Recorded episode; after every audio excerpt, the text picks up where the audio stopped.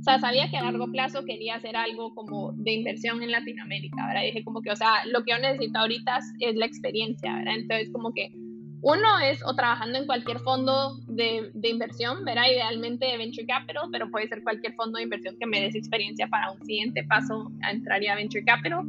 Dos, puede ser en una startup que también me va a dar la experiencia operativa, que eso pues obviamente también eh, lo valoran los fondos. Eh, o tres, pues lo ideal era ya terminar como en un fondo invirtiendo en Latinoamérica, en startups.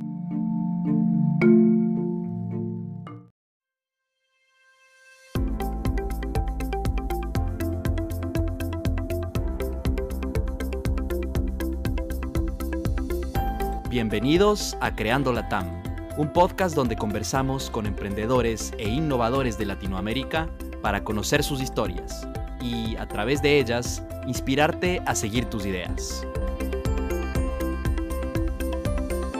Soy José Luis Ortiz y en el episodio de hoy Ana Cristina Gadala María nos cuenta cómo su deseo de tener un impacto social en Latinoamérica le llevó a entrar al mundo de capital de riesgo.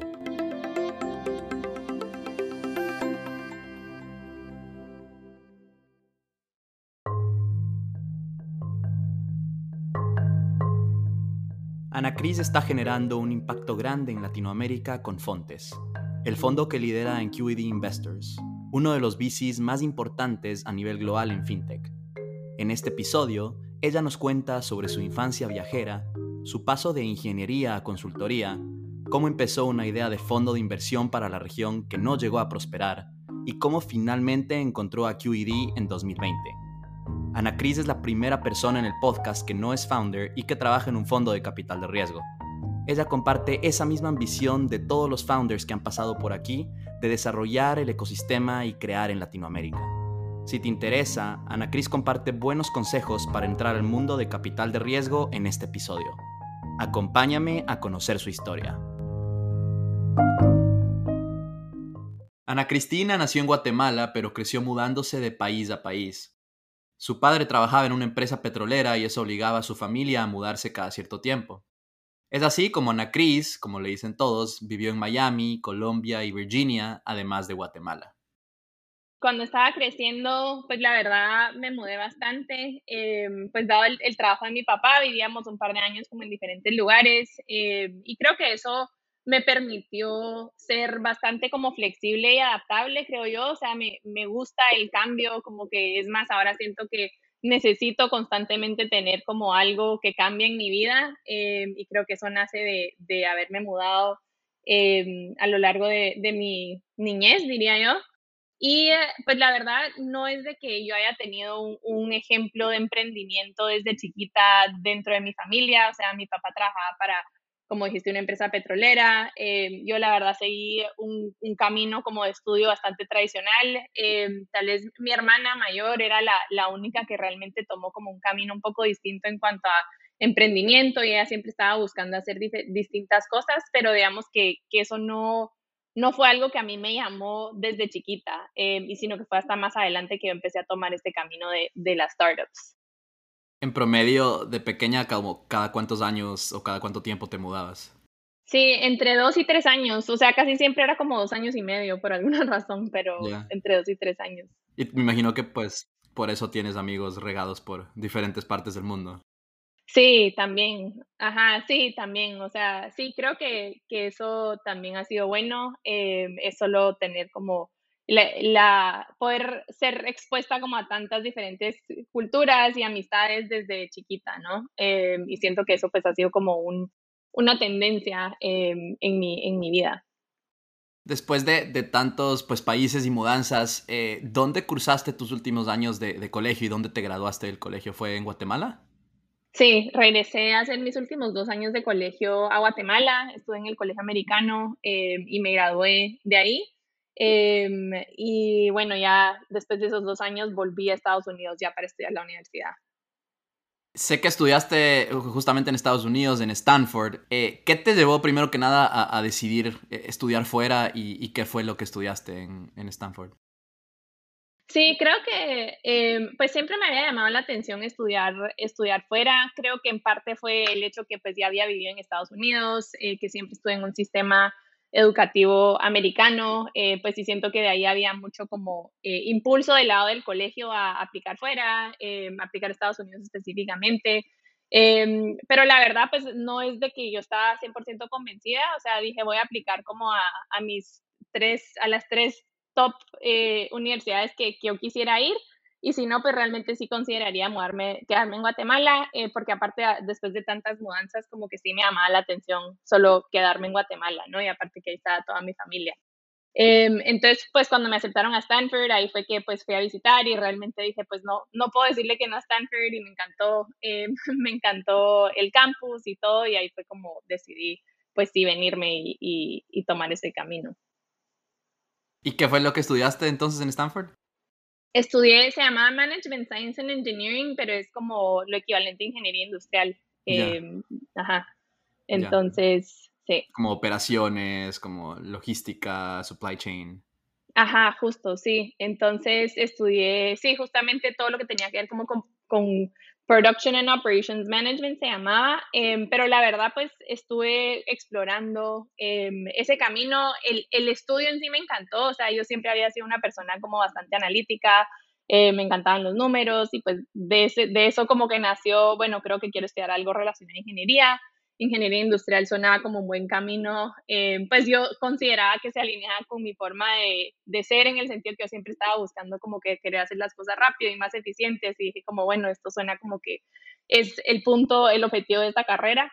Em, y a lo largo de, de, mis estudios, o sea, hice dos internships, dos pasantías en, en Nissan, en su planta de, de producción aquí en Estados Unidos, en Tennessee. Em, como ingeniera industrial y la verdad pues me di cuenta que, o sea, me gustaba, pero que no era realmente lo que yo quería hacer como a largo plazo. Em, entonces, o sea, ya al terminar mi carrera ya yo ya no estaba buscando tanto un, un puesto en ingeniería o como ingeniera, sino ya buscar algo como un poco más estratégico, diría yo, que es lo que terminé haciendo. ¿Por qué crees que, descubriste que no te gustaba hacer eso que no te iba a gustar hacer eso a largo plazo?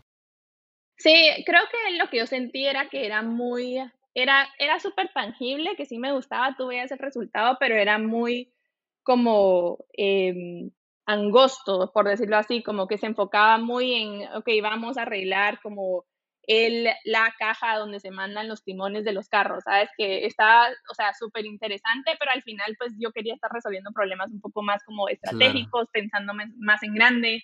Entonces, o sea, cambié un poco como mi foco a, consultoría, que al final pues creo que mucha gente graduándose de la universidad como que ven esa opción, eh, pero creo que justamente es por eso, porque te permite como explorar un montón de diferentes industrias y diferentes tipos de problemas sin necesariamente tener que como tomar una decisión desde un principio y encajarte, o sea, eh, eh hacer solo eso, digamos.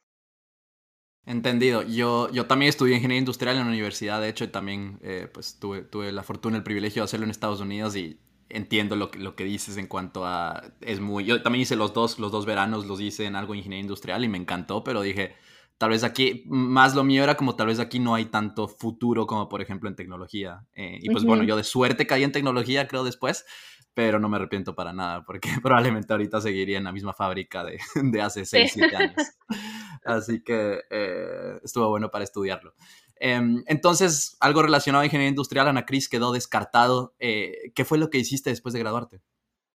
Entonces, bueno, estaba buscando algo en consultoría em, y eh, resultó una oportunidad aquí en Washington, D.C., que es donde vivo ahorita, trabajando para una consultora de marketing. Y pues yo la verdad no había estudiado nada relacionado a marketing, pero me llamaba la atención el hecho que era consultoría, el hecho que se enfocaba en consumidores como multiculturales en Estados Unidos, entonces realmente era como ayudando a empresas a, como desarrollar su estrategia de marketing para los más que nada latinos en Estados Unidos. Em, y pues eso me, me interesaba bastante siendo latina y viviendo en Estados Unidos, entonces me pareció una, una, experiencia interesante y al final pues estuve casi cuatro años en ese rol, empezando como analista, Em, y eventualmente pues ya liderando proyectos y justamente pues creo que era, era un poco de, de, todo, era un equipo pequeño, o sea, aprendí bastante como cómo trabajar en equipo, cómo manejar un equipo, trabajando con clientes, aprender muchísimo em, en cuanto a habilidades, creo que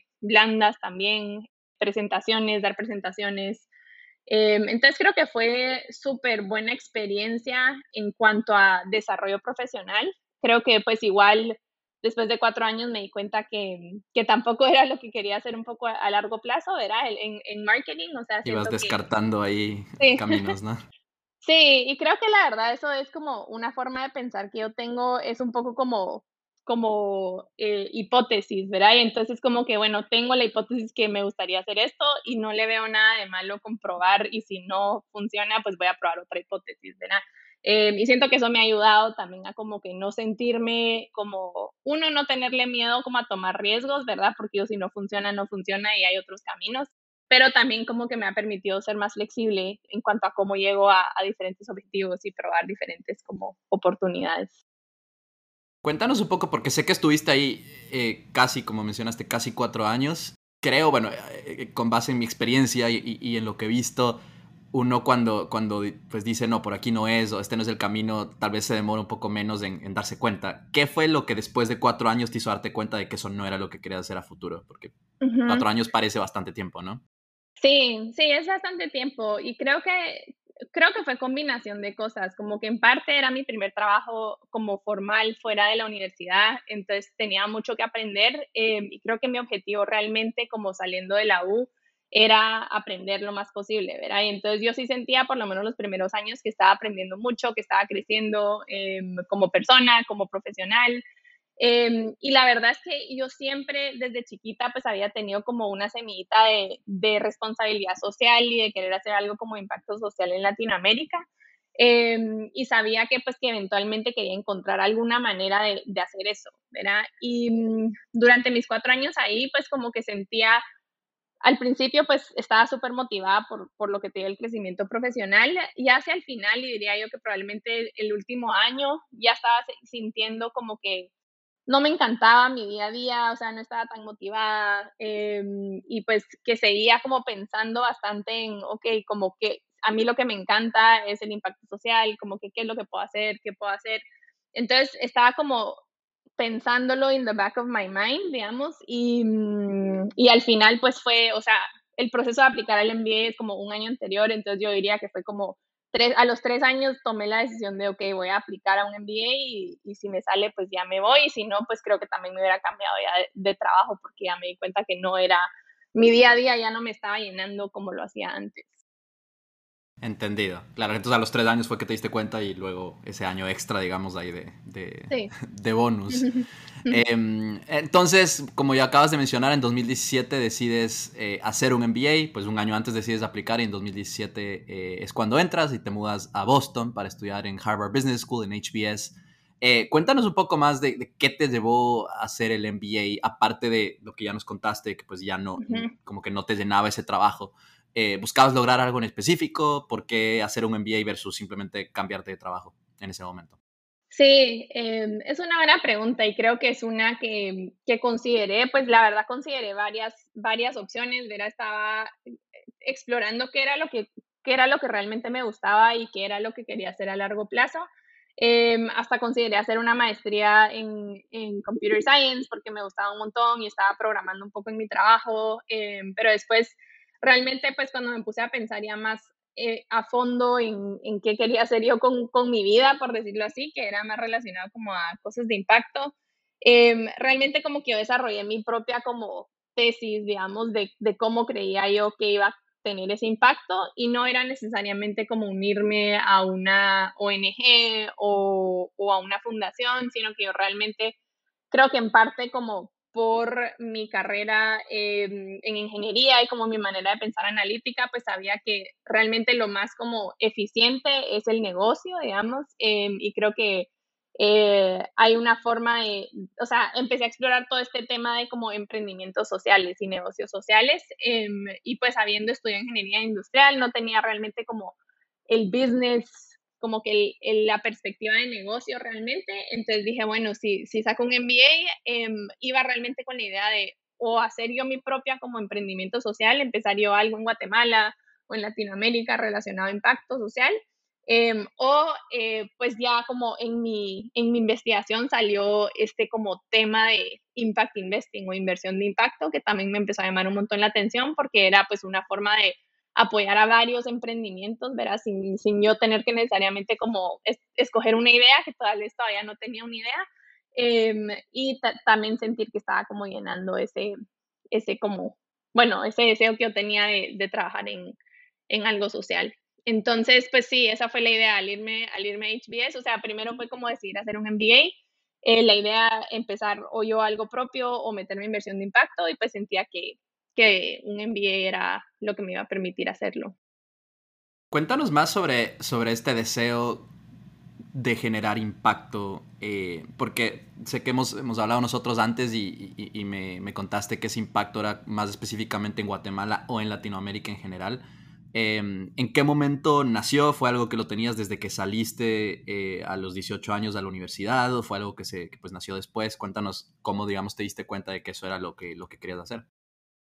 Sí, creo que fue, o sea, en verdad desde chiquita, o sea, yo siento que mi familia es bastante como de mentalidad, de, como de responsabilidad social, ¿verdad? Entonces crecimos como con esta mentalidad un poco como de servicio. Em, y creo que es como el proceso de descubrimiento cuando las típicas preguntas que te dicen como cuándo te sentís como más fulfilled o, o, plena, ¿verdad? Y realmente para mí era cuando estaba ayudando a los demás o cuando estaba haciendo algo como de servicio social. Entonces como por ahí empezó el tema y dije, ok, ¿qué puedo hacer con mi vida? O sea, si quiero dedicarme a esto, em, ¿cuáles son las diferentes como formas en que eso se podría manifestar? Em, pero sí fue como un hilo que, digamos, siempre, siempre que yo lo pensaba, eso era lo que a mí más como que me llenaba y me hacía feliz. Entonces, em, siento que nació de ahí, pero al final pues era cuestión de explorar los diferentes caminos que podría tomar dentro de ese marco de, de referencia, ¿verdad? Bueno, volviendo entonces a, la historia, eh, buscabas una manera de tener este, este impacto en Guatemala, en Latinoamérica, con, con la experiencia del MBA. ¿Cuáles fueron tus primeras impresiones al llegar a, Boston, al ambiente de, HBS? ¿Existía una conexión entre, entre la Business School y Latinoamérica en ese momento? Eh, sí había, o sea, sí hay un grupo de latinos, digamos, el, el Club Latam, em, hay un grupo de, de, latinos en HBS, em, y creo que, o sea, las primeras impresiones, uno era un poco como eh, overwhelming, por decirlo así. O sea, sí sentía como que había un montón de gente. Obviamente estás conociendo a gente eh, súper capaz, que ha hecho mil cosas en su vida, eh, un poco intimidante, diría yo, pero también te abre los ojos a, pues que al final puedes desarrollar relaciones con gente, o sea, relaciones cercanas con gente que viene de, de todos los países, de todos los backgrounds, de toda profesión, y se han vuelto amigos muy cercanos, ¿sabes? Entonces siento que fue una experiencia, especialmente ese primer semestre, como de mucho descubrimiento, tanto de los otros como de mí misma, ¿verdad? Em, y en cuanto a Latinoamérica, pues siento que yo ya sabía que eso era como mi enfoque, entonces yo traté de meterme como en lo más, lo que más se relacionaba al club, eh, al club de ATAM. Em, no habían clases necesariamente ni, ni, recursos específicos para Latinoamérica, em, pero creo que pues había suficiente diversidad dentro de la clase em, y como en, en, las materias que aprendíamos que se relacionaba a, Latinoamérica. Entonces, pues, o sea, siento que yo desde un principio tenía, digamos, estos dos objetivos claros, ver a Latinoamérica, el impacto social, em, y traté de buscar como materias, profesores, clubs, eh, recursos que se relacionaran a una de las dos cosas, o, o, emprendimiento en general, porque sabía que todo eso como que eh, iba a ser útil para mí eh, en, mi proceso de descubrimiento. Los clubes, creo que en, las escuelas de, negocios tienden a ser bastante activos, ¿no? pues ya sea de regiones o ya sea de industrias. Hay el club de FinTech, el club de Latinoamérica, el club de África. Bueno, cuéntanos, Ana Cris, un poco sobre lo que hiciste ese verano entre el primero y el segundo año de la universidad, que, sé que se conecta un poco a, este deseo de tener un impacto en, en la TAM.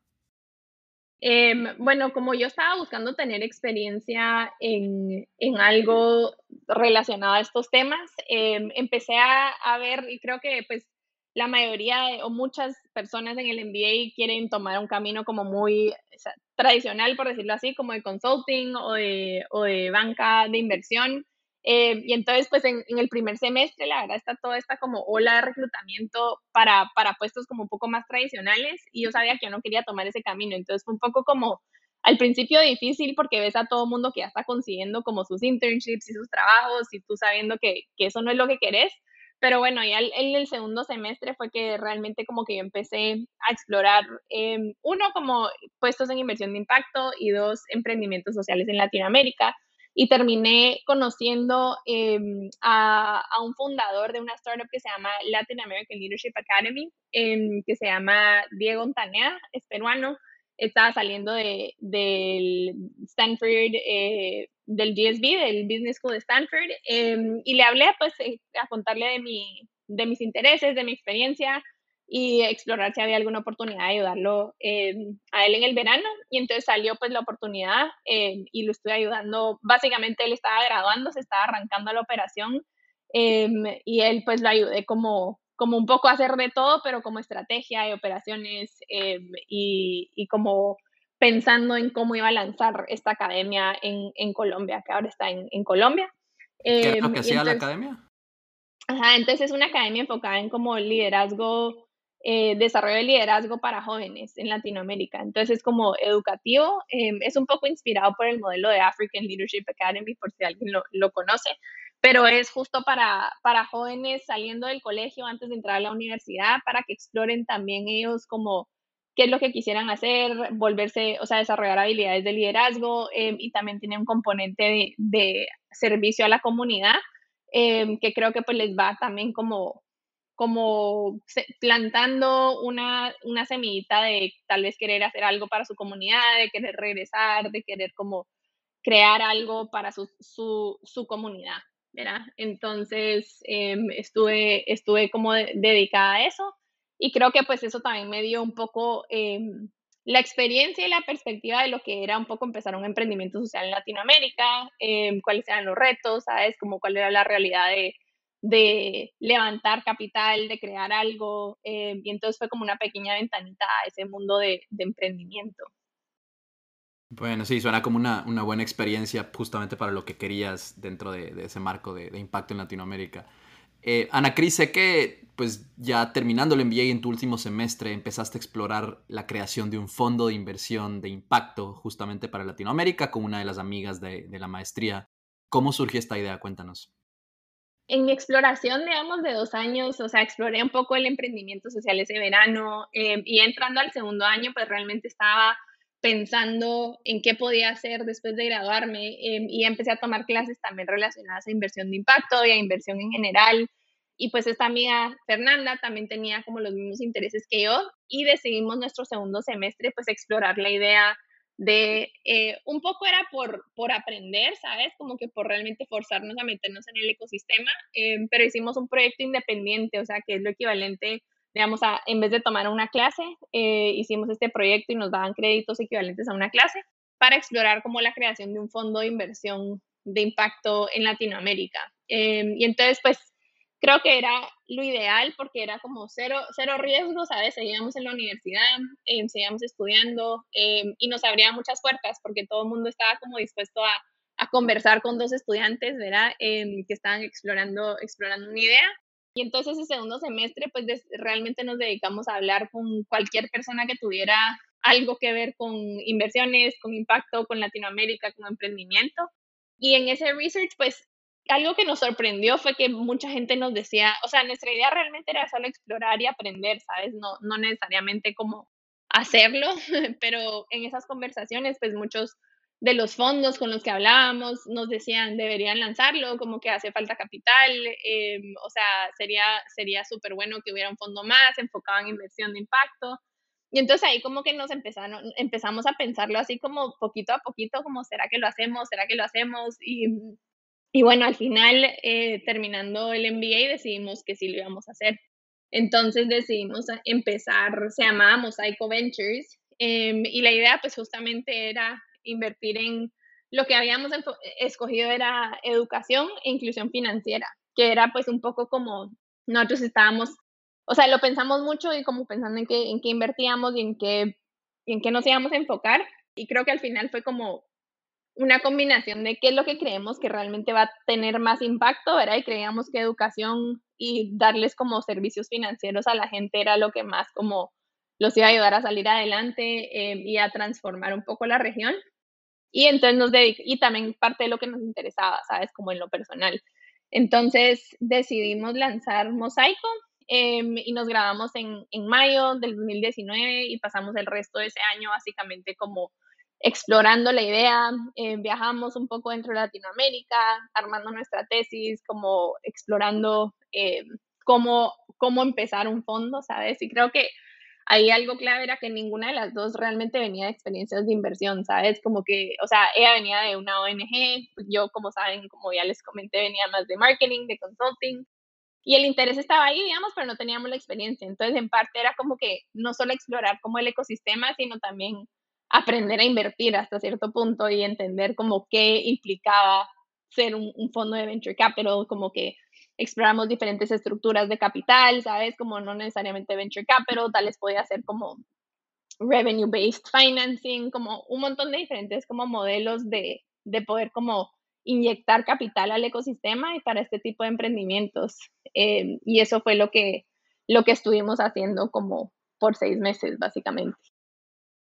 Sé que después de, esos seis meses decidieron no continuar como Psycho Ventures. Eh, cuéntanos qué pasó, cómo llegaron a tomar esa decisión eh, y cómo te sentiste en ese momento. Y pues bueno, ya luego pasaremos a, seguir con la historia de qué decidiste hacer, pero cuéntanos como que esa sensación de cerrar una idea que tal vez prometía.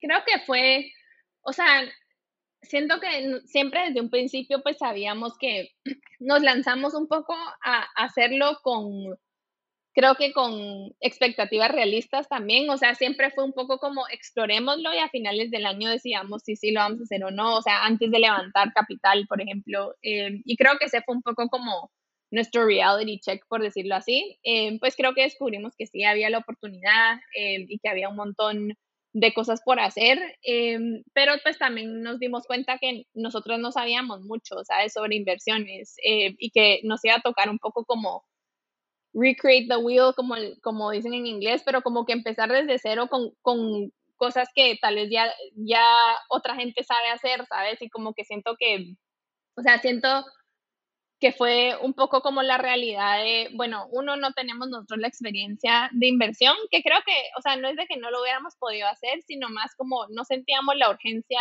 de hacer nuestro fondo en ese momento, ¿sabes? Como que siento que las dos nos estábamos convencidas de que había una oportunidad, o sea, un poco a mí también me sirvió como para abrirme la mente a todo el panorama de Venture Capital, o sea, más allá de impacto, era como que empezar a conocer a fondos, em, a fondos de inversión, a otro tipo de emprendimientos, em, y pues siento que ninguna de las dos se sentía cómoda diciendo, este, este va a ser nuestro fondo y vamos a levantar capital externo, ¿sabes? Porque creo que al final eh, no sentíamos que era como la decisión correcta. Em, entonces creo que, o sea, viéndolo ahora, pues creo que obviamente las dos estamos como felices con esa decisión. Em, creo que no nos arrepentimos para nada de haberlo probado, ¿sabes? Porque creo que nos forzó realmente a, a, pensar en el ecosistema, a desarrollar una tesis. O sea, si no te lo tomas en serio, siento que no llegas como al mismo nivel de profundidad y al mismo nivel de aprendizajes y como de de ponerte como, exponerte también tú, ¿verdad? De como salir de tu zona de confort, como que hablar con gente que tal vez no hablarías, eh, escribir a gente que, que, que, no te atreverías a escribirle si no fuera tu, tu, em, tu negocio. Pero respondiendo un poco a tu pregunta de cómo me sentí, o sea, sí creo que fue, fue difícil, digamos, como que siento un poco como de decepción, de, o sea, no pudimos, como que, o sea, esto es algo que, que teníamos y estábamos ilusionadas existe la oportunidad, pero como que sentimos que, que, no, que no pudimos, pero creo que al final, o sea, las dos sabíamos que era, o sea, que era la decisión correcta, ¿sabes? Y como que creo que había cumplido un poco su propósito también, que era pues explorar em, y como nosotras también aprender más, ¿verdad? Y estar mejor preparadas para entrar a ese mundo de emprendimiento y inversiones que, que, no lo, o sea, si no hubiéramos tenido la experiencia de Mosaico, pues no hubiera realmente... Hubiera sido más difícil. Ajá, cabal. Entonces... Suena, suena que estaban bastante seguras de que, de que pues la cosa no era por ahí, ¿no? Sí, total. Eh, sé que, Ana Cris, sé que después de eso decidiste mudarte de vuelta a Washington, D.C. Eh, y empezaste a buscar trabajo en eh, fondos de Venture Capital. Cuéntanos un poco sobre, sobre esa etapa de, tu vida, cómo abordabas la, la, búsqueda de VCs. Sé que es muy común, no sé si estés de acuerdo, pero pues es muy común escuchar que el proceso de, de reclutamiento y el mundo en general de, Venture Capital es, es, poco abierto, es casi como un club secreto, digamos, ¿no? Como un club exclusivo. ¿Te encontraste con eso eh, en tu búsqueda o tu impresión fue, fue diferente? No, yo creo que definitivamente es, es poco transparente. O sea, yo empecé a buscar trabajo em, y bueno, sabía que tenía la experiencia de mosaico, pero también sabía que en general, o sea, los fondos buscaban em, experiencia de inversión, ¿sabes? O experiencia en emprendimientos y pues yo había tenido un poco, pero no, no tanto, ¿sabes? Em, y creo que también es, difícil em, del lado de, de, conseguir un trabajo en Venture Capital, saber ni siquiera sabes qué fondos están contratando, no sabes qué es lo que están buscando, eh, en qué momento. Entonces siento que eso es lo que lo hace difícil, es que no es, no es transparente, que por eso lo dije al principio. Eh, y entonces un poco te toca ir como chocándote contra las paredes para ir viendo, ok, como que así es como se hace, ok, así es como están contratando para este tipo de rol, como que el timing y es mucho cuestión de timing, creo yo, de, de, lo que aprendí en fondos. Y ahorita pues ya estando en un fondo, como que también entiendo por qué es así, ¿sabes? Como que entiendo que no son ciclos de reclutamiento constantes, como que no depende tanto de, de querer contratar a alguien, sino de también cuando levantas un nuevo fondo, etcétera, ¿verdad? Eh, entonces mi proceso fue un poco, o sea, yo, uno era como, como que estar yo, yo segura de cuáles eran mis objetivos con, con este siguiente trabajo, ¿verdad? Entonces yo sabía, o sea, sabía que a largo plazo quería hacer algo como de inversión en Latinoamérica, ¿verdad? dije como que, o sea, lo que yo necesito ahorita es la experiencia, ¿verdad? Entonces como que uno es o trabajando en cualquier fondo de, de, inversión, ¿verdad? Idealmente de Venture Capital, pero puede ser cualquier fondo de inversión que me des experiencia para un siguiente paso a entrar a Venture Capital. Dos, puede ser en una startup que también me va a dar la experiencia operativa, que eso pues obviamente también eh, lo valoran los fondos. Em, o tres, pues lo ideal era ya terminar como en un fondo invirtiendo en Latinoamérica, en startups, ¿verdad? Pero mi restricción era que quería estar basada en DC, en esa época todavía no era la pandemia, entonces como que las opciones tampoco eran, eran tantas, yo sabía que, que es lo, que lo ideal era como difícil, ¿verdad? Conseguirlo también. Entonces creo que eso es algo que como que sí le, sí le he dado mucho énfasis porque creo que mucha gente que entra como a la búsqueda, y, y ahorita pues ya te voy a contar un poco cómo, cómo terminé en QED, porque tampoco fue un camino como tradicional, creo yo, pero el hecho que yo tenía como estos objetivos más claros eh, me permitió ser flexible en cómo llegaba yo a obtener esa experiencia, ¿sabes? Y creo que mucha gente cuando busca entrar a Venture Capital, pues tienen como un objetivo, ciertos fondos como quiero entrar como solo a estos fondos o como que quiero hacer exactamente ese tipo de inversión. Em, y siento que eso pues solo como que te, te, limita un poco lo que puedes hacer, también tu forma de, de, pensar en cómo vas a entrar a la industria, ¿verdad?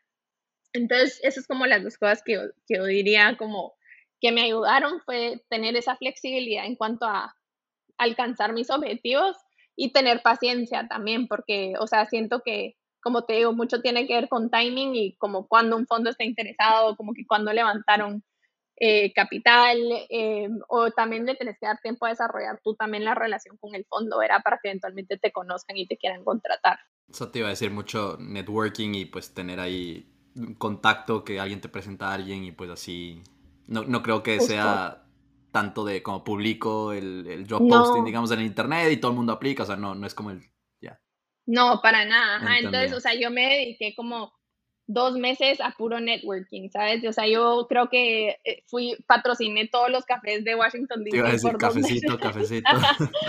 sí, em, porque estaba, o sea, era, era, yo sabía que era cuestión de, no sabía quién me iba a presentar mi siguiente oportunidad, ¿sabes? Y sabía que podía aprender de todas las personas con las que me tomaba un café. Entonces lo veía más también como oportunidad de aprender em, y bueno, poco a poco como ir abriendo, abriendo esas puertas. Entonces, como, ya lo adelantaste, eh, unos meses después de en esta búsqueda encontraste a QED Investors. Eh, pues en este momento ya nos vas a contar más sobre ellos, pero para adelantar un poco, para los que no lo conocen, QED es uno de los fondos de fintech más importantes en Estados Unidos y, en el mundo. Em, cuéntanos cómo diste con ellos, aparte pues, del hecho de que sé que están basados en, DC. Eh, pero ¿cómo diste con ellos? ¿Qué fue lo que te gustó y cómo lograste your way in eh, a, QED? ¿Cuál, de los cafecitos fue el que funcionó? sí, bueno, justo em, yo era parte de una, de, de, una red que se llama Women in Venture Capital, eh, de mujeres en, en Venture Capital. Em, y pues estaba buscando quienes estaban eh, basadas en DC, que les podría como escribir y tomarme un café. Y justamente ahí estaba Lauren Morton, que es una partner en QED.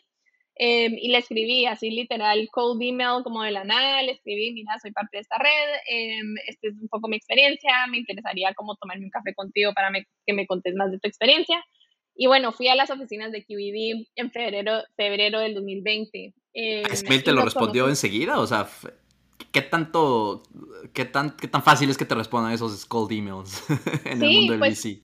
La verdad es, es bastante fácil y ahorita que, o sea, creo que es importante saber que a los VCs también les interesa, ¿sabes? Como conocer a gente porque no saben quién les va a presentar tampoco el siguiente emprendimiento, ¿sabes? Entonces creo que, digamos, ahora estando yo en este lado, o sea, yo, me, yo acepto un montón de llamadas, ¿sabes? Porque también siento que VC es mucho de, de networking también. Claro, Entonces, tienes que conocer a gente para poder invertir. Ajá, cabal. Entonces es, es como, o sea, siento que eso también ayudaba la mentalidad, porque era como que yo sé que a ellos también les, beneficia, ¿sabes? Entonces no de que solo les estoy pidiendo como quitarles tiempo, sino que tal vez también yo les pueda aportar algo, ¿sabes? Y creo que haber, habiendo tenido yo un poco la experiencia de Mosaico, o sea, sí traía como eh, emprendimientos interesantes que había conocido, como que se había desarrollado relaciones con fondos, entonces yo, yo también sabía que traía valor, ¿sabes? En cuanto a lo que, lo que conocía del ecosistema. Eh, y entonces o sea, tuvimos una muy buena conversación con Lauren, ella me contó de la estrategia de Latinoamérica que estaban haciendo, yo le conté un poco sobre Mosaico y lo que había hecho,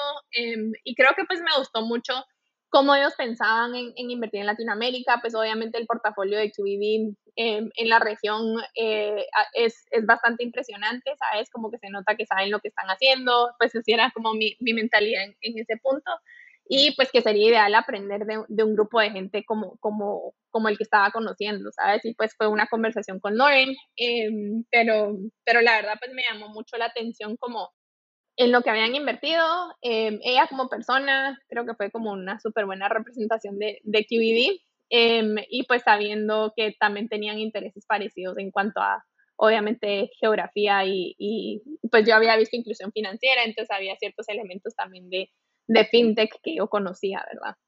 ¿Fue buen timing en ese momento? ¿O sea, estaban buscando ellos a alguien activamente o, fue un cafecito, gracias, hablamos otro día? Sí, no, no, no fue buen timing, o sea, no estaban buscando a nadie, justo así terminó la conversación, fue, mira, no estamos contratando a nadie, pero pues sigamos en, conversaciones y tal vez eventualmente lo, ¿sabes? Volvemos a hablar. Em, bueno, adelantamos un, par de meses, ya estábamos en plena pandemia, em, yo también un poco como que cambié mi mentalidad em, en cuanto a, sabía que tenía que ser más paciente con todo lo de la pandemia porque los, o sea, los procesos de reclutamiento todo, todo estaba tan incierto que dije como tengo dos opciones. O busco un trabajo como por tener trabajo, ¿sabes? Y ya como que abro mi mentalidad, no, no solo estas cosas que estoy buscando. O busco otras formas de, de tener como esta experiencia, em, aunque implique pues no tener como un salario o un trabajo formal, ¿verdad? Y entonces un poco como que me fui por, por la segunda, o sea, le escribí, le había escrito otra vez a Lauren como porque acaban de levantar un fondo, entonces como viendo si, si tal vez ahí había oportunidad, me dijo que no estaban contratando, después como al mes, eh, que había pasado como dos meses de la pandemia, le dije, pues yo ya tenía en mente que quería hacer mi, prioridad era la experiencia, ¿sabes? Entonces yo le propuse, ¿sabes? Como que mira, em, si están buscando ayuda con algún proyecto como de research en Latinoamérica o, cualquier cosa que crean que pueda ayudar a sus compañías del portafolio, pues a mí lo que me interesa es, es aprender, aprender, ¿verdad? Tener experiencia y ver de qué manera como puedo agregar valor también. Y entonces eh, ahí sí, pues fue súper flexible ella, ¿verdad? Y como que me dijo, sí, explorémoslo, lo habló con otros, los otros socios del equipo y al final pues surgió la oportunidad de hacer este proyecto, un proyecto de dos meses em, que era justamente como para ayudarlos a desarrollar una tesis dentro de Latinoamérica, eh, una tesis específica, ¿verdad? Y así fue como entré por primera vez a, a QED. Sirvió el cafecito entonces ahí, aunque sea unos dos, tres meses retrasado. Eh, no, pero yo creo que es, importante resaltar eso de, estar dispuesto a, tal vez sacrificar algo. En este caso, pues para ti estaba sacrificando tiempo sin, pues, sin un full time, una posición full time, sin un salario, para luego conseguir lo que querías, que pues al final por suerte te, resultó, ¿no es cierto? Ya nos vas a contar cómo, cómo pasaste de ser consultant a, a, ya tener ese puesto full time en QED. Em, antes de que nos cuentes de eso, Ana Cris, cuéntanos un poco qué, eh, o sea, cuál es esta tesis eh, en, detalle que, que, estabas evaluando en esos dos meses de consultant, que luego sé que terminaron siendo seis meses. Sí, ajá. Entonces, ese primer proyecto era como para explorar la tesis de e-commerce en Latinoamérica, em, sabiendo pues que con la pandemia era algo que estaba creciendo, era como un área que QED no había invertido tanto, pues porque el enfoque siempre ha sido bastante fintech em, y sentíamos que había muchas oportunidades como donde iba a ser sentido fintech relacionado a e-commerce. Pero entonces mi, mi, objetivo, un poco mi, mi, proyecto era justamente pues entender qué estaba pasando con e-commerce, como cuáles eran las tendencias em, y por dónde creíamos que iban a haber oportunidades de, de fintech ahí a futuro. Súper interesante, ¿no? Porque el boom en Latinoamérica de e-commerce fue que los 3, 4 meses después de la pandemia, ¿no? Son unos números, bueno, todo el 2020 en general, pero unos números impresionantes de... Sí. ¿Eso después se tradujo en alguna eh, inversión de, de QED en e-commerce en Latinoamérica? O sea, indirectamente, digamos, em, ahorita pues a través de Fontes hicimos una que se llama Wonder Brands, eh, que es como, em, como un e-commerce, como roll-up company, o sea, compran eh, compañías que venden, digamos, en Mercado Libre, en Amazon, em, y un poco como las consolidan y las construyen para ser mejor. pero creo que surgió mucho, eh, muchas ideas como subtesis, digamos, de lo de e-commerce. Por un lado, era todo lo que tiene que ver con Em, como datos, verá como la recolección de datos eh, y entonces todo este tema de open banking y de agregación de datos, em, pues conocimos a un montón de compañías en ese espacio, al final pues no, no, no invertimos en ninguna, pero era algo que exploramos como muy de cerca. Em, y después empezamos a ver pues este tema de justo de embedded finance, digamos, y como plataformas que tenían como integrados eh, financiamiento, eh, muchos eran como marketplaces, digamos, que hacía sentido eh, como tener, tener un elemento de, fintech, pero directamente, pues creo que fue más como nos abrió puertas y nos ayudó como un poco a, a enfocarnos, ¿verdad? En como que ciertas subtesis que eventualmente, pues sí, sí han llevado a inversiones. Y ahí cuña publicitaria, vamos pronto a tener a, Fede Malek, uno de los fundadores de, Wonder Brands en el podcast también, entonces pueden escuchar esa historia y, el otro lado de la, de la historia de la inversión de QED. Seis meses después, entonces, tuviste seis meses como consultant. Eh, ya, estando dentro, ¿cómo, cuéntanos muy rápidamente cómo viste ese, esa dinámica de, ahora sí es buen timing, ¿no es cierto? Seis meses después. O sea, ¿qué, fue lo que llevó a que sí pueda haber una, un puesto full time ahí en QED para ti eh, como principal?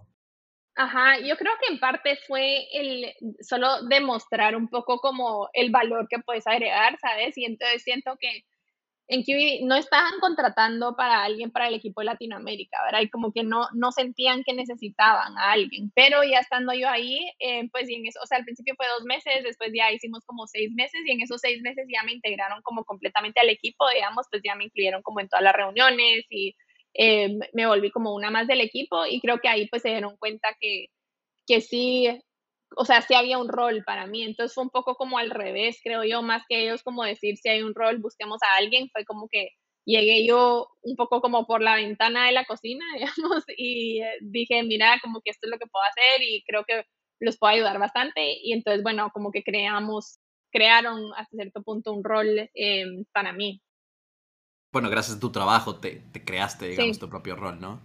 Bueno, sí, creo que eso, eso habla de tu, de, tu, de tu perseverancia y tenacidad, ¿no? De pues, tener como los, los objetivos claros en la, en la vida. Eh, bueno, Ana Cris, hablemos un poco más ya de tus, del último año en QED. Eh, sé que en mayo de, 2021 QED lanza Fontes, eh, ya lo mencionaste, pero para aquellos que, que no lo conozcan, Fontes es un fondo de, de 12 millones de dólares dedicado exclusivamente a Latinoamérica para inversiones de etapa temprana eh, cuéntanos un poco eh, la, información, digamos, insider, cómo surgió esa idea internamente. Eh, y también cuéntanos, porque, bueno, pausa aquí, tú eres la primera persona en el podcast que no es eh, una eh, o un founder. Eh, tú eres la primera persona que, que no, no, es una founder como tal, sino que trabaja en un fondo de venture capital. Entonces esto creo que es nuevo para, pues para mí, pero también para mi audiencia. cuéntanos, aparte de eso, de cómo surgió la, idea, ¿qué implica lanzar un nuevo fondo dentro de un VC? O sea, ¿cuál es el proceso, cómo es la dinámica y pues lo que nos puedas contar? Antes de, entrar a eso, creo que es importante como explicar qué hace QED, o sea, la estrategia de QED como fondo para entender por qué Fontes es distinto. Eh, y creo que, o sea, QED es un fondo, como tú dijiste, que invierte en fintech. Eh, nació, o sea, nuestro, el fundador de, de QED eh, se llama Nigel Morris, fue uno de los fundadores de Capital One, el banco aquí en Estados Unidos. Y entonces ese como origen, em, así, o sea, es la razón por la cual nos enfocamos, nos hemos enfocado siempre en fintech y, todo lo relacionado a servicios financieros.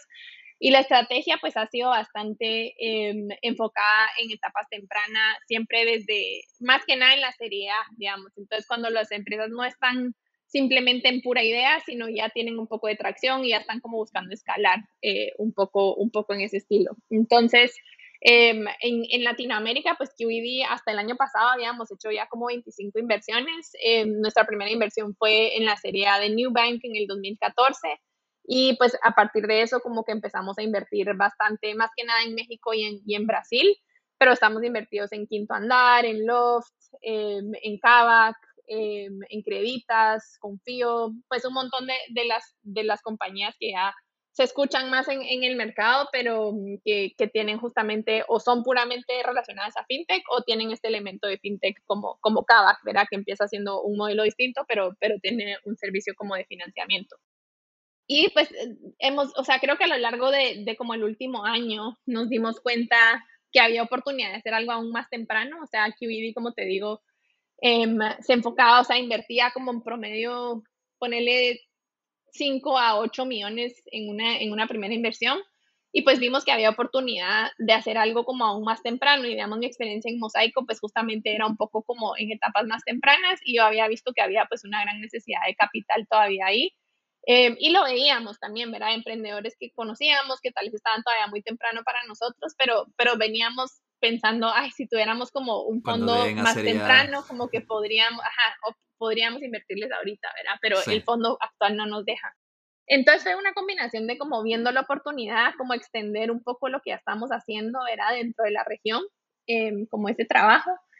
Y también creo que fue en parte como reconociendo que el como panorama de fintech estaba evolucionando, ¿sabes? Como que ya no era solo los como modelos de, de créditos o de, o de pagos o de bancos como Newbank, ¿verdad? Sino que ya venían un poco como diferentes en, en, cómo se veían y cómo se sentían y pues siento que teníamos mucho por, por aprender nosotros también. Em, y entonces con Fontes la idea es justamente pues no, no necesariamente invertir en negocios que ya conocemos o modelos de negocio que ya conocemos, sino tal vez un poco como lo que se relaciona a fintech, como por ejemplo, o sea, sigo mencionando esto de embedded finance, pero creo que eso es algo como que todavía es súper relevante para nosotros, ¿verdad? Eh, que es como entender como que estos como modelos como de, de marketplace un poco que tal vez de cara no parecen ser fintech, pero eventualmente por cómo funciona el modelo y porque son modelos que recolectan mucha data de, de, sus, de sus consumidores y que tienen una base de consumidores bastante como eh, leales, eh, hace sentido era empezar a, desarrollar como servicios financieros o productos financieros.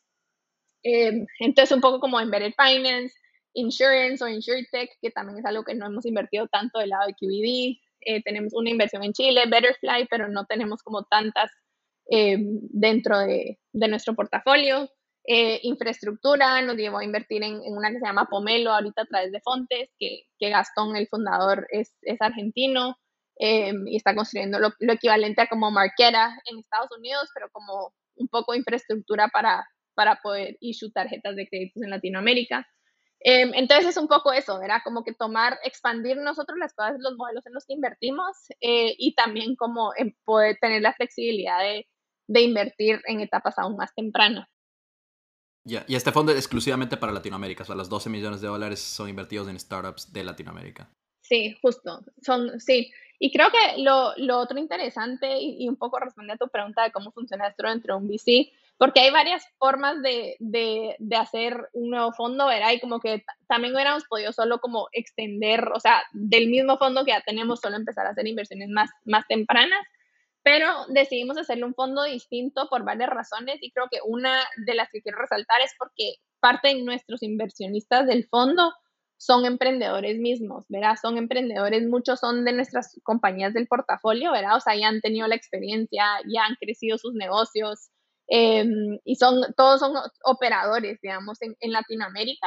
Entonces creo que en parte, pues la idea es que ellos también sirvan como de un, que sean un recurso para los, los emprendedores en los que invertimos, ¿verdad? Que no solo tienen como acceso un poco al, al expertise global de FinTech de QED, sino también como la experiencia local de estos emprendedores de Latinoamérica. ¿Quiénes son, pues, si nos puedes contar quiénes son algunos de esos emprendedores en el fondo? Em, o sea, de los que han como, lo han publicado, lo han dicho ellos públicamente, Brian Rickard, que es el de Latitud, ¿verdad? Él también es LP en nosotros. Em, y creo que ese es el único que, el único que lo ha revelado. bueno, ahí dejamos a la imaginación entonces. Em, excelente, gracias, gracias por, por, por, contarnos cómo nació la idea, eh, pues un poco de cómo en vez de, extender, digamos, el fondo, decidieron lanzar un nuevo fondo, como tienen también involucrados a varios de, los, pues, seguramente eh, emprendedores más, más importantes de la región, sobre todo en fintech. Ahora cuéntanos, bueno, hablemos un poquito, yo creo que hasta aquí ha llegado la, historia de cómo has llegado hasta aquí. Eh, antes de terminar, un par de preguntas más sobre, sobre cómo ves el ecosistema eh, y el sector de fintech en Latinoamérica. Y pues de ahí hablamos de cómo podemos continuar creando el ecosistema. Entonces, Ana Cris, eh, en Latinoamérica FinTech ha tenido un flujo de inversión de, Venture Capital bastante grande en los últimos años. Eh, estaba ah, pues haciendo un poco de investigación preparando el episodio y, pues encontré ahí en Estatista que en 2019 la inversión total en FinTech fue de 2.100 millones de dólares, 2.1 billones, eh, y en 2020 de, de 1.600 millones de dólares.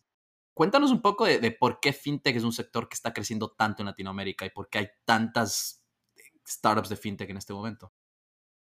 Creo que tu pregunta es más como en cuanto a ahora, ¿verdad? Como cuáles son las tendencias que han llevado que, que ahora hay un boom de fintech.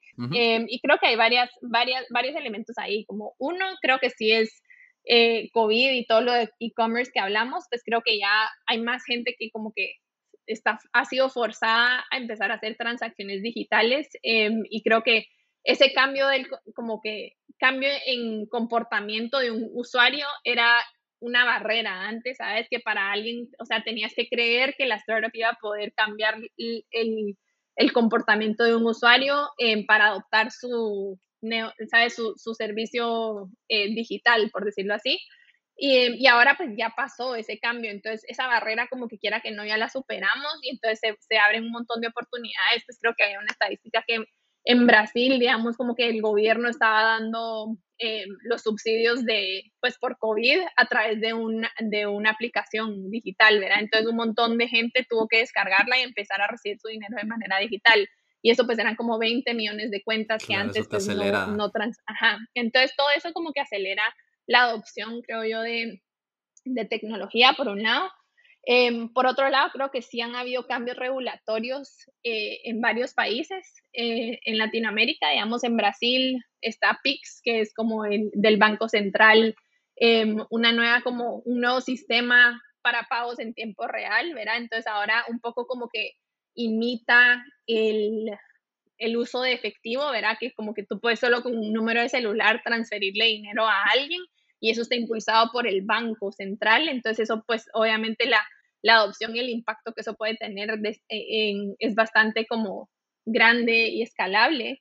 Em, y pues en otros lugares como Colombia, en México, pues han habido leyes, han habido como evolución de, de, desarrollo de estos como sandboxes para ir probando diferentes soluciones de fintech que impulsan esa innovación. Entonces yo creo que esas son como dos de las razones principales. Y creo que un tercero que a mí me gusta como, pues que lo he reflexionado y que creo que es que también creo que estamos como en una siguiente ola de innovación donde ya existen un poco como los legos para poder crear como el siguiente nivel de, de startups y de fintechs, ¿verdad? O sea, ya no tenés que empezar desde cero y, crear como todo tu proceso de, y Pomelo es un ejemplo perfecto, ¿verdad? Como que tú ya no, antes para sacar una tarjeta de crédito te tardaba tal vez como dos años y millones de, de idas al banco, de, de, llenar cosas manuales, de llenar miles de papeles. Y ahora pues simplemente conectándose a un, a un API vas a poder eh, eh, tener una tarjeta de crédito en semanas, ¿sabes? O, o días, no sé exactamente. Pero entonces eso ya te permite como, ya no tenés que tener como en la estructura de costos que antes implicaba armar una fintech o empezar un banco, era o empezar a ofrecer servicios financieros. Entonces creo que todo eso, pues desde agregación de datos, lo que mencionaba antes, el acceso a datos, o sea, el eh, acceso a datos es algo que ha sido una gran limitante, creo yo, en Latinoamérica, porque no hay como fuentes em, confiables y escalables, diría yo, de, datos. Em, y pues ahora que empiezan a ver estos como building blocks o, legos, por llamarlos así, eh, permite como una siguiente ola de innovación. Entonces yo creo que todo eso como que ha impulsado a FinTech en este momento. Súper claro, súper claro y, ese, ese, último punto me parece interesante, me, me, me, hacía acuerdo a otra startup que tuvimos en el podcast de Abelvo, eh, no sé si ustedes, pues si es parte de su portafolio, pero todo lo que hacen en México con Open Finance y conectar y que pues tú poniendo la información en un app, eso pueda mediante un API trae la información, hacer una verificación. Esas son como que, digamos, las tuberías o la base a la que, a la que te refieres, ¿no? Exacto, sí, exacto, ese es un ejemplo perfecto. Sí, y, esta semana también, eh, pues, la noticia de Walla, ¿no es cierto? Un nuevo unicornio en Latinoamérica, argentino, con una valoración de creo que tres y pico de billones, fintech también ya desde hace algunos años, así que... Sí. Buenas noticias para el ecosistema y para fintech. Bueno, las dos últimas preguntas, Ana Cris. Eh, ¿cómo, ¿Cómo ves y cómo ven en QED el panorama de fintech en Latinoamérica en los próximos dos o tres años y cuál es el rol que esperas tener con Fontes en este sector? Sí, yo creo que apenas comienza, la verdad, la, la evolución de fintech em, y creo que pues justamente esto que, empezamos a hablar, el hecho que empiezan a ver estos como enablers o tuberías, como tú les llamaste, em, es súper emocionante para el ecosistema, eh, no solo desde el lado de inversión, sino también para emprendedores, creo yo, porque ya ahora tenés tantas opciones de cosas que puedes construir y siguen habiendo las necesidades que mencionaba hace un rato, ¿verdad? O sea, sigue, siguen habiendo una gran población que no tiene acceso a servicios bancarios eh, o que no tiene como buenos productos, o sea, ha habido muy poca innovación históricamente y por más de que ahorita sí hay unicornios y hay em, startups que, que, están resolviéndolos, siguen habiendo muchísimos, ¿sabes? Como que el ecosistema no diría yo que está maduro eh, by any means, ¿verdad? Yo creo que todavía le, le falta bastante y eso para mí es, es, bastante emocionante desde, desde cualquier perspectiva. Entonces yo creo que específicamente, o sea, en cuanto a fintech, creo que históricamente se ha visto como innovación en tal es lo que es como las transacciones como, como core, ¿verdad? Lo que es como préstamos, lo que es pagos, lo que es banco, lo que mencionaba yo. Creo que ahora dentro de esa ola va a haber cosas más como especializadas, ¿verdad? Como vertical, o sea, digamos, bancos para X necesidad, para X tipo de consumidor, o eh, eh, tal vez las wallets ya, ya, ya no tanto, ¿verdad? Porque eso ya fue como una ola, pero tal vez hay como que Em, préstamos o financiamiento para un subsector de, eh, de, no sé, de negocios, por decirlo así. Em, y también creo que ha habido como, hay, entonces es como en esos tres como bloques de transacciones core y creo que también ha habido poca innovación en todo lo que es como servicios para negocios, em, seguros, como te mencionaba. Ajá, inversiones, o sea, ahorita se está viendo una gran ola de inversiones, o sea, nosotros tenemos una inversión en Warren, en Brasil, que es ayudando como a dar acceso a, a, poder invertir, ¿verdad? Hay mucha gente ahora está haciéndolo como para invertir en Estados Unidos. Em, y pues infraestructura también es, es, otra, ¿verdad? Entonces ahí todavía empezamos a ver innovación y, servicios financieros en eso, em, pero creo que le falta. Entonces por ahí creo que va un poco el camino. Bueno, gracias por compartirlo y, estoy seguro que con Fontes, eh, bueno, Fontes va a ser uno de los líderes y tú vas a ser una de las líderes en, esta siguiente etapa de FinTech en Latinoamérica. Eh, Ana Cris, para terminar, te hago la pregunta eh, que hago a todos mis invitados que pasan por, por el podcast. ¿Cómo podemos continuar, crees tú, creando en Latinoamérica y desarrollando este ecosistema de emprendimiento y tecnología?